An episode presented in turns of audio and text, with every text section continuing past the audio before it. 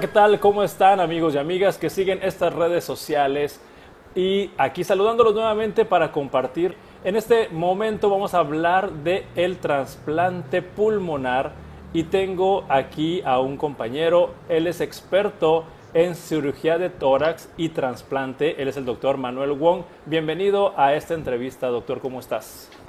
Muchas gracias, Ismael. Eh, un placer saludarte, un placer también compartir este espacio y este momento con todo el público que nos escucha.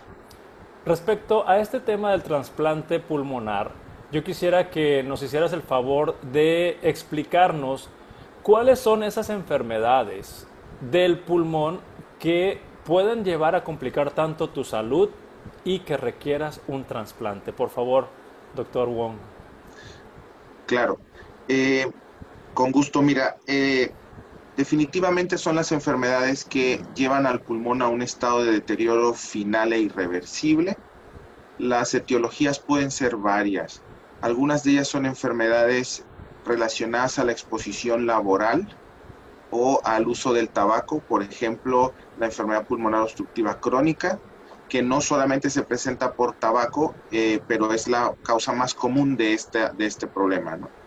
Eh, hay otras enfermedades como la fibrosis pulmonar idiopática y otras enfermedades del intersticio pulmonar que no, no encajan específicamente en fibrosis, que son las neumonitis de distintos tipos. Es la inflamación crónica sostenida que va deteriorando el pulmón, como la neumonitis por hipersensibilidad, neumonitis intersticial usual, neumonitis no específica. Hay otras enfermedades de etiología inmunológica, como por ejemplo puede ser la histiocytosis X, eh, la linfangioleiomyomatosis.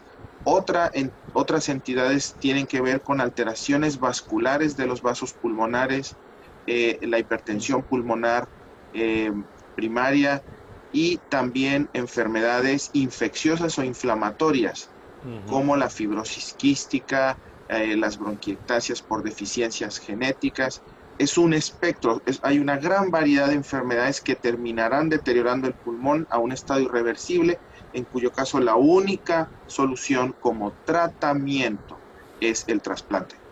Bien, entendimos entonces, doctor, por toda la explicación que nos acaba de dar, que hay una amplia gama o variedad de enfermedades que van a dañar de tal manera al pulmón que necesitas, eh, necesita ser sustituido por otro pulmón. Es correcto. En este caso, yo quiero que nos ayudes a distinguir, porque mencionaste algunas enfermedades con unos nombres muy extraños, que también por el nombre extraño, supongo que la frecuencia o la incidencia de estas enfermedades es menor a otras. Y ya con este repertorio de enfermedades que nos platicaste, ¿cuáles ocupan los primeros lugares? Ahora sí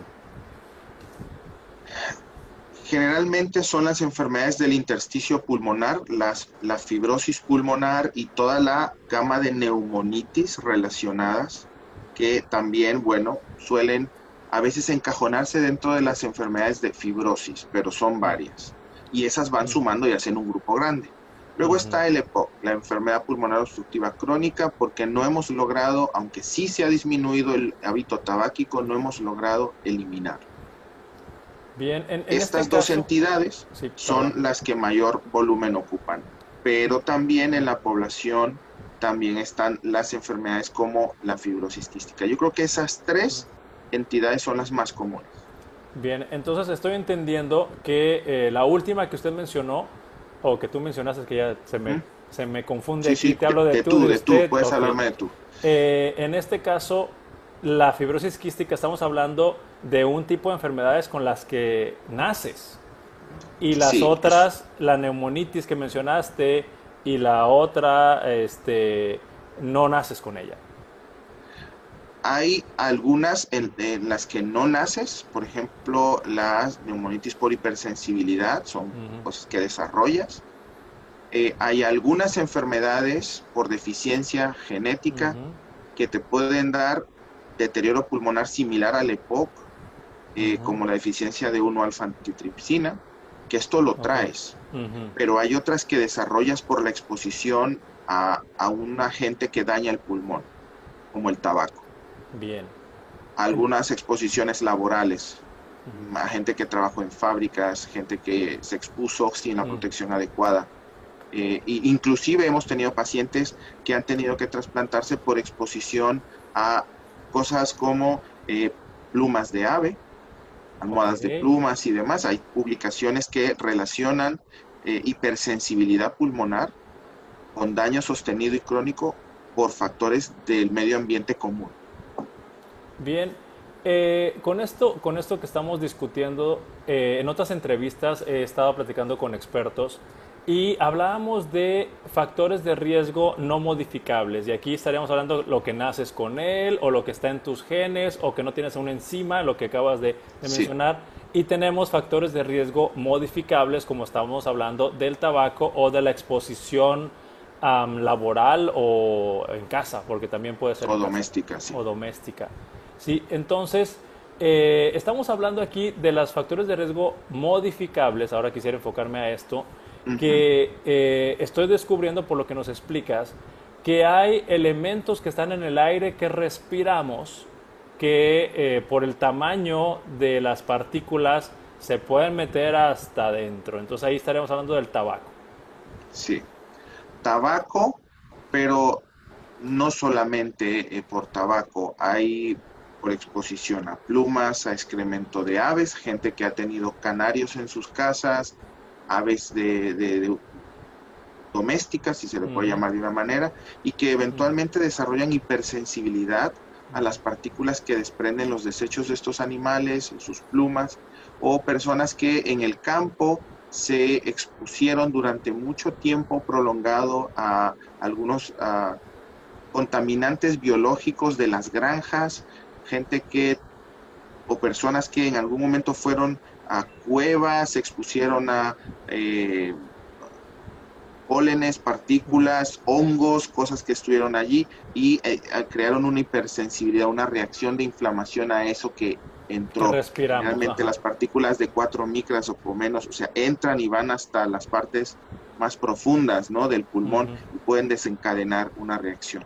No todas las enfermedades, no todas las reacciones inflamatorias terminarán en un, en un deterioro sostenido del pulmón. No, haces una inflamación, haces una bronquitis y demás, pero algunas sí.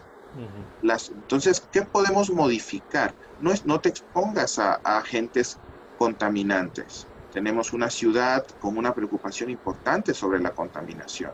Hay que hacer hincapié en que Parte de nuestra higiene debe ir también hacia la vía respiratoria. No nos expongamos, estemos bastante conscientes de que también hay posibilidad de enfermarse por lo que respiramos. No nos expongamos. Además, no usemos el tabaco.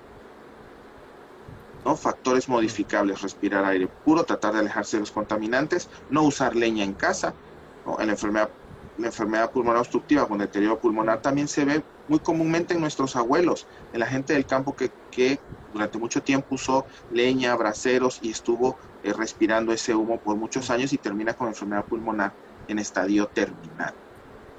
Bien, y para no asustar a las personas amantes de las aves y de las mascotas en casa, no todas las personas van a desarrollar eso. O, no todas las personas. No estamos diciéndole que todas las personas lo van a desarrollar. Hemos mencionado este ejemplo como una, un, un ejemplo más para poder demostrar que a veces la enfermedad pulmonar en estadio terminal se puede desarrollar por exponerse a cosas comunes.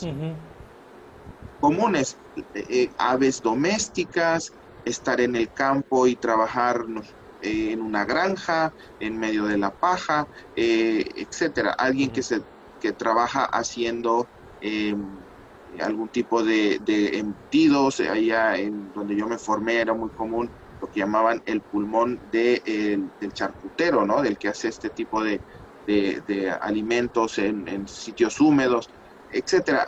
podemos tener enfermedad pulmonar en relación a cosas comunes que debemos, debemos tratar de evitar.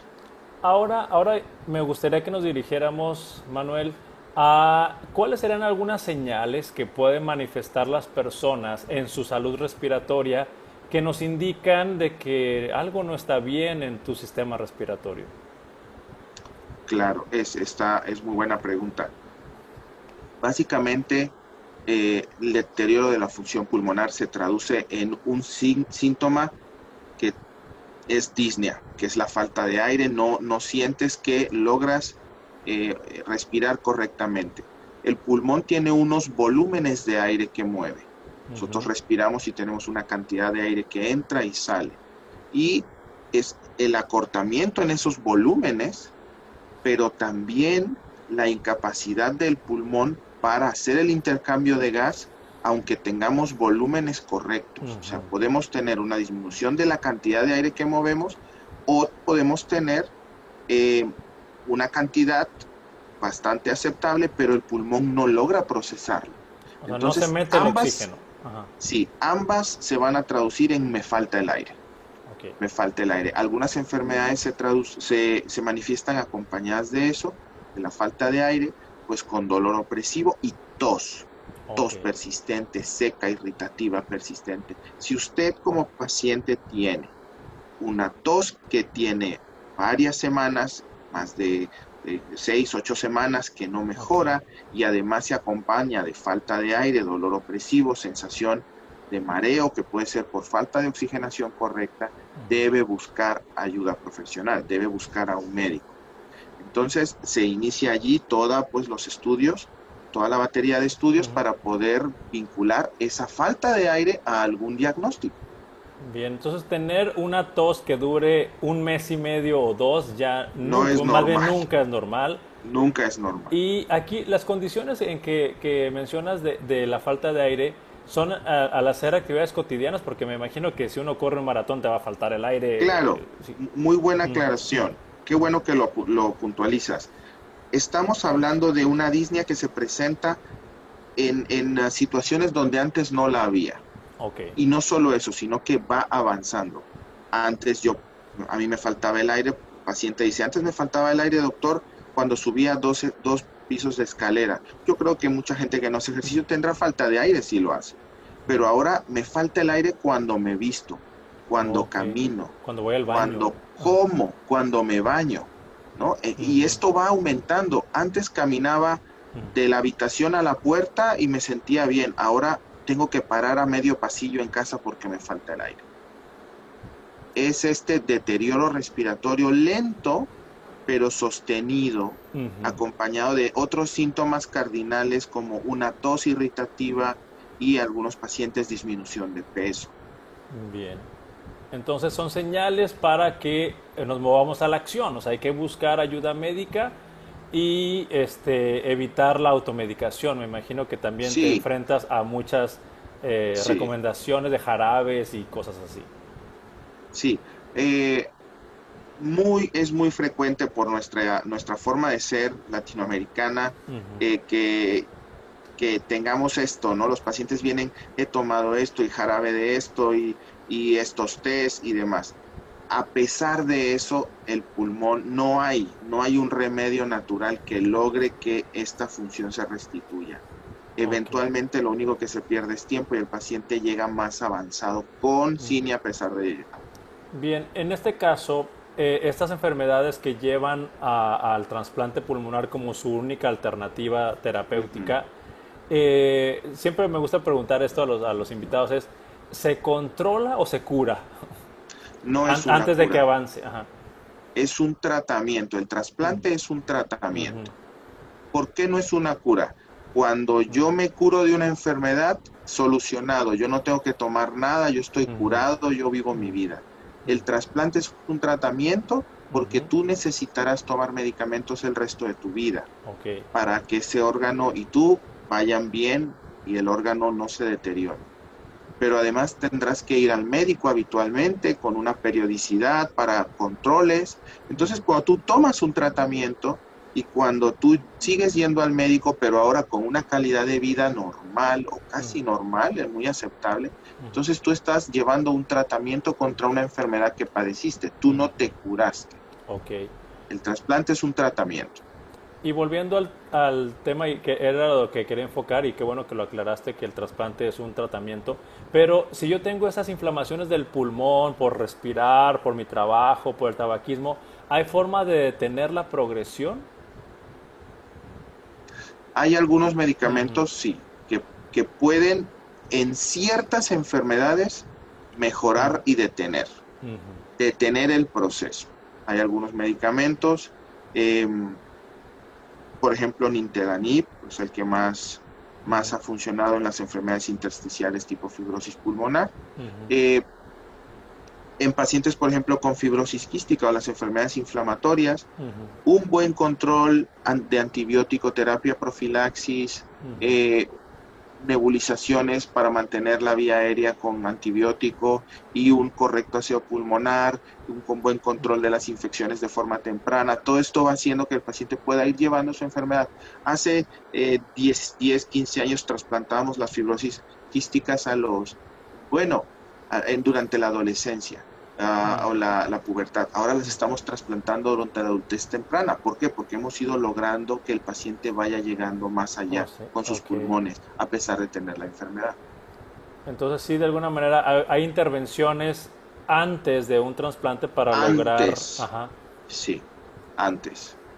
Hay algunos pacientes que presentan inflamación producto de algún agente ambiental se les da tratamiento y se soluciona, la inflamación se va, puede ser una inflamación severa, se va, el pulmón queda un poco afectado, pero luego vamos vigilando esa inflamación, esa afectación, perdón, y se recupera. Recordemos que el trasplante es para aquel que llegó a un estadio pulmonar terminal. Bien, donde no hay, ya no hay forma de, ya no hay forma. de, recuperar esos pulmones.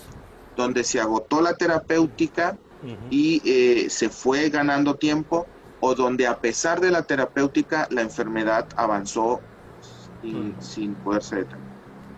Bien, eh, doctor Manuel, ya para ir cerrando esta entrevista, eh, me gustaría que en el último minuto que, que nos queda, nos digas qué idea te gustaría que se quedara en la mente de las personas que siguieron esta transmisión, esta entrevista. Gracias. Bueno, yo creo que es importante recordar que la, higiene respiratoria es algo que olvidamos. Nos exponemos muchas veces a, agentes contaminantes, mm, no tomamos la correcta protección al realizar trabajos donde se pulverizan y aerosolizan sustancias, eh, que esto es importante es importante que seamos conscientes que el aire, aunque no lo podamos ver tan sucio o sucio, el, entra, em, entran agentes externos a la vía aérea. El pulmón está en contacto con el medio ambiente.